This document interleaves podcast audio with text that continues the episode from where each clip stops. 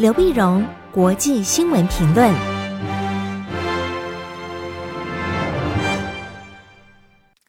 各位听众朋友，大家好，我是台北东吴大学政治系教授刘碧荣，今天为您回顾上礼拜重要的国际新闻呢。第一个，我们先看缅甸的情势。缅甸在星期一二月二十二号的时候呢，发生非常大规模的示威，加上大的罢工。这是二月一号缅甸军方发动政变以来最大规模的群众示威运动。那么罢工呢和示威加以结合，那么群众那么走上街头，从仰光到首都内比都，然后到曼德勒啊，整个那个串联。那么最主要原因就是曼德勒在上个周六的时候呢，那么军方安全部队啊开枪打死了两个人，打死了示威的群众。那面对大规模的群众走上街头呢，军方有点不知所措，都说呢开枪镇压。当然，军方的解释就是说，这些人呢，他其实是暴民啊、黑道分子、烧杀抢夺啊等等。但是老百姓当然觉得你这个完全不买单啊，就对你的军方的镇压非常抗议、愤怒，就走上街头。走上街头这么大规模的这个呃群众走上街头呢，那么他们把这次的这个活动啊，那么把它叫做呃 Five Two Revolution 五个二。五个二革命，五二革命，Five Two Revolution。为什么 Five Two 呢？因为它是二零二一年二月二十二号，二零二一年二月二十二号，所以呢，这个数字里面刚好五个二，所以叫 Five Two。那也有把它简化，用阿拉伯数字来讲，就用四个二，叫二二二二。二二二的原因呢？主要是上一次反军事镇压的军事高压政策的抗议呢，是一九八八年八月八号。一九八八年八月八号，当时就叫八八八八起义，四个八。一九八八年八月八号，所以这次呢，虽然是五个二，但是他们还是把它简称叫四个二，就是二二二二连着，那么就是二月二十二号二零二一，所以。五就是五个二里面，它挑四个二连在一起的，所以叫四个二个。那么这么起义啊，那么在这是整个的呃情形呢，那看样子是整个整个的情势有点失控啊。然后那国际上呢，当然不断的就批评缅甸呢，然后美国已经对缅甸军事将领进行制裁，并且冻结了那么十亿呃缅甸政府在美国的这个资产的十个亿。但是问题是。你的整个制裁呢，缅甸就那么碰到的事情，那军方当然不会轻易的妥协，不会轻易的妥协，但是这会影响到整个缅甸的经济啊，缅甸经济，因为当你整个制裁，制裁跟军方相关的这个产业，事实上军方在缅甸它拥有非常大的一个势力，尤其缅甸经济控股公司根本就是军方在掌控，那很多外资到缅到缅甸投资，你当然都会跟缅甸军事呃经济控股公司打交道。那就一下一禁止了以后呢，一项进行军方呃这个对军方的相关产业人士啊资产进行制裁之后呢，那么国际上的投资就开始 cut 就开始就开始叫停了。比如说最典型的就是日本的麒麟啤酒，就决定呃一年之内要终止在缅甸的这个呃这个事业。那么泰国的好几个大的一个房地产的这个项目啊，那么十亿美元的这个项目也可能也叫停啊。那么更会影响到缅甸的成衣业、制鞋业，因为成衣啊、制鞋啊烧到欧洲，欧洲给他免税，但是条件之一就是你不能违反联合国人权公约。那结果现在缅甸政府那边，那么这个政变呢，明显违反人权公约的情况下，所以缅甸的成衣业、制衣业呢，大概呃制鞋业都会受到影响。那这个最后会怎么收场啊？最后是谁妥协，或者是不是爆发真的一个流血的革命呢？这是我们是密切关注的一个重点。第二个，我们看美国的亚洲政策。亚洲政策在上个礼拜四，二月十八号的时候呢，美国国务卿布林肯跟印太联盟的这个国家呢，呃，外长举行视讯会议啊，就是美国他跟日本、那么印度、澳洲啊进行视讯会议。那么，作为协调印太政策的第一步啊，那么最重要，它是要一个自由开放的印太的一个战略。那么，布林肯呢，那在同一天晚上，呃，跟呃，也除了跟印太国家之外呢，也跟英德法的外长举行视讯会议啊。这是二月五号，他和三个欧洲国家会谈的后续，谈的是中国啦、缅甸啦、俄国啦、伊朗的这个情势。所以大概来讲，美国的外交的阵势呢，逐渐拉开，逐渐拉开可以看得出来呢。那么，呃，印太战略是拜登总统上来，他继承了川普总统的一个政策。啊，川普总统他们大家觉得说，呃，对中国强硬或遏制中国的这个扩张呢，这个这个大的方向是对的，可能做法上有一点调整，但是，但是他继承了这印太战略。那战略呢？那白宫发言人是表示呢，美国的价值是人权优先。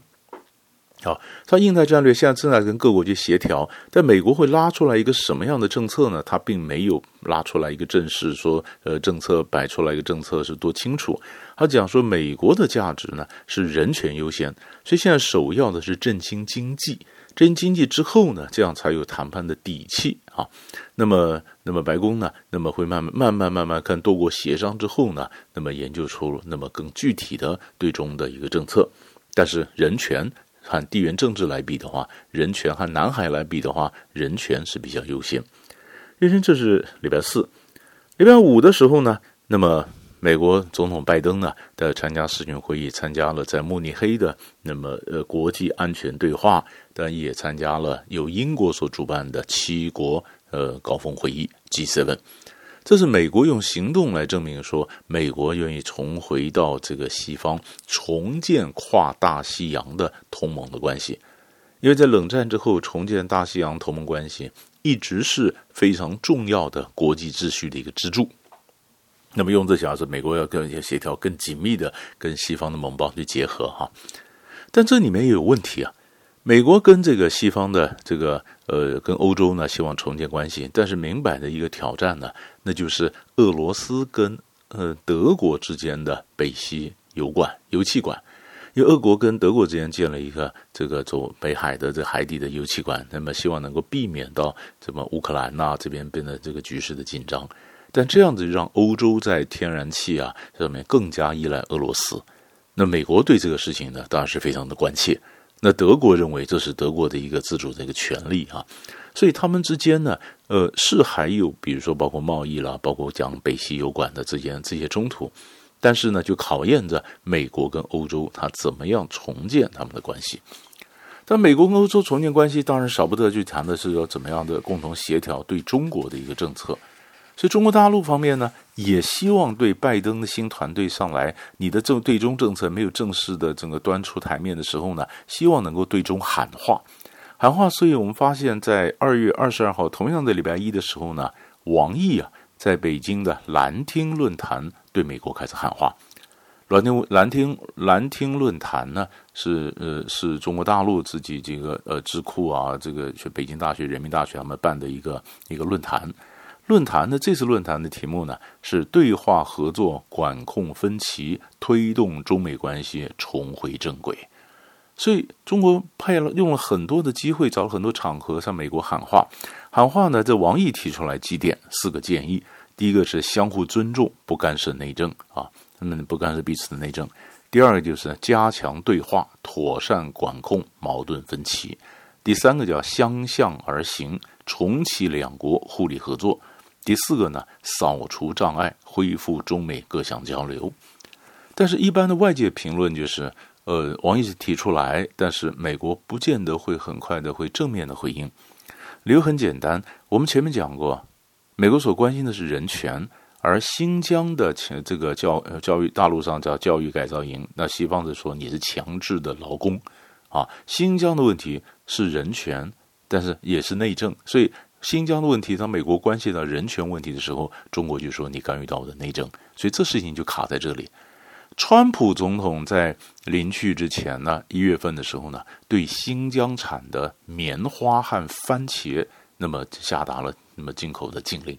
可是所有有含到新疆棉花的都不能卖到美国，而新疆的棉花占全世界五分之一的产量。所以，整个的成衣业、整个的时尚产业用到新疆棉花的整个供应链，整个被打乱掉，必须重组。所以，这都是人权问题会造成的经济的一个连带的效应。那美中关系最后会呈现什么形态？这也是我们观看的一个重点。最后呢，我们看伊朗。伊朗在上个星期四，同样在上个星期四的时候呢，美国正式表示愿意加入欧盟，跟伊朗进行对话。那么，拜登总统在竞选的时候一直表示说要重启伊核谈判嘛，但重启伊核谈判，但现在是谁先跟谁谈呢？所以开始用个比较缓和的一个方式，就是我加入欧盟跟西跟这个伊朗来来会谈。那这样子大家都有一点下台阶，因为伊朗并不是直接跟美国会谈，他是跟欧盟啊、包括美国在内，美国是客人嘛，呃，一起来谈。那为什么在上个礼拜天呢？因为川普在二零一八年退出伊核协议的时候呢，对伊朗增加了经济制裁。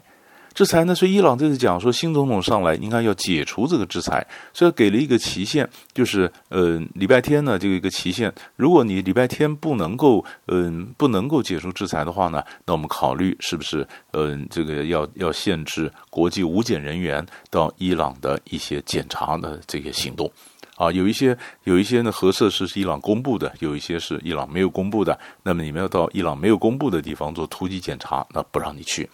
所以原来原来的行程是礼拜天，所以美国赶在礼拜四表示说：“哎，我愿意跟伊朗重启对话。”所以伊朗这边也稍微软化了一点，软化一点。所以伊朗后来就表示说：“那么，呃，至于是不是马上执行呢？再给三个月的时间，大家来看一下。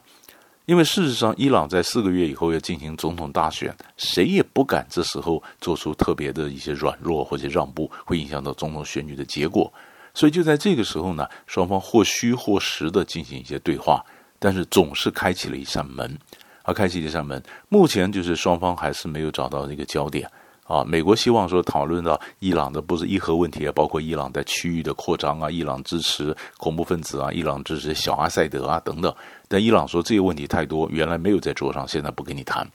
那后来那么会怎么发展？但是总是开了一扇门，中东的形势开始有了一些些微的变化，这个也是值得我们继续往下追踪的一个重点。所以大概上个礼拜呢，抓几个三块大的问题为您做个分析。我们下礼拜再见。